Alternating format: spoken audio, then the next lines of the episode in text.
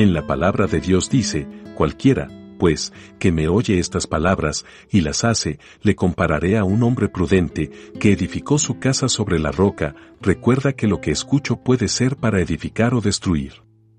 No olvides seguirnos en nuestras redes sociales como Iglesia Querit y acompañarnos en nuestros en vivos todos los domingos a las 9 de la mañana. Dios te bendiga hoy y siempre.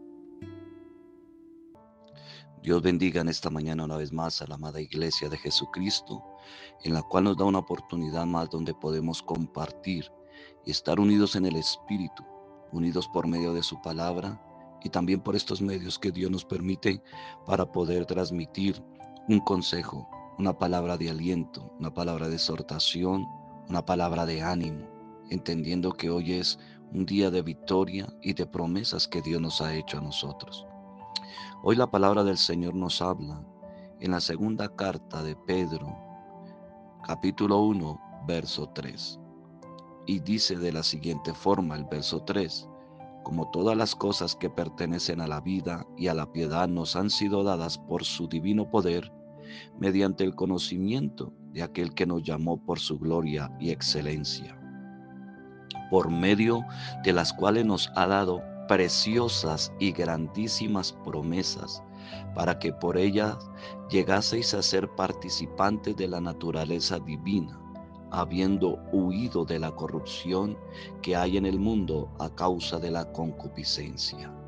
Qué precioso Salvador que nos ha dado estas promesas maravillosas.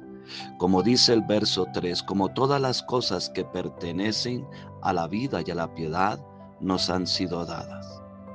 Esta es una promesa, alabado sea el nombre del Señor, de provisión que Dios ha hecho para la vida del creyente para la vida del ser humano que quiera creer en Cristo Jesús, para la vida del hombre que quiera inclinar su oído a escuchar la palabra de verdad. Esto quiere decir que usted y yo tenemos una promesa genuina por el conocimiento genuino de Cristo. Es por medio de la palabra de nuestro Señor Jesucristo que conocemos que Él nos ha dado, aleluya, la vida, la vida en abundancia para que tengamos una vida de piedad. En el verso 4 dice, por medio de las cuales nos ha dado preciosas y grandísimas promesas. ¡Qué bendición!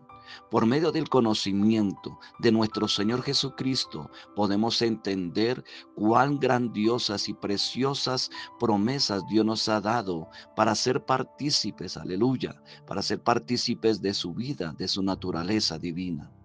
Cuando nosotros somos injertados a Cristo, a esa vid verdadera, recibimos esas preciosas y grandísimas promesas de una nueva naturaleza divina en nuestro ser.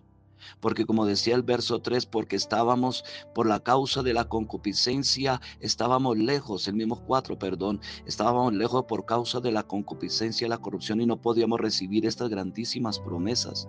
¿Cuáles son esas promesas? de sanidad a nuestra alma, de liberación de nuestro espíritu y así poder disfrutar lo que Dios ha dejado para nosotros y pero lo más importante, poder disfrutar con Él juntamente en la vida eterna. Eso nos hace partícipes de su naturaleza divina en nuestro ser y nos aparta para recibir el, el carácter de Cristo y vivir en sus obras. Aleluya. Por eso, cuando nosotros recibimos a Cristo nuestro corazón, cuando Él nos hace partícipes de esta piedad, cuando Él nos hace nacer de nuevo, podemos recibir y ser esos hijos en los cuales Él nos da la bendición de en nuestra vida espiritual para hacer realmente las obras que Él preparó de antemano.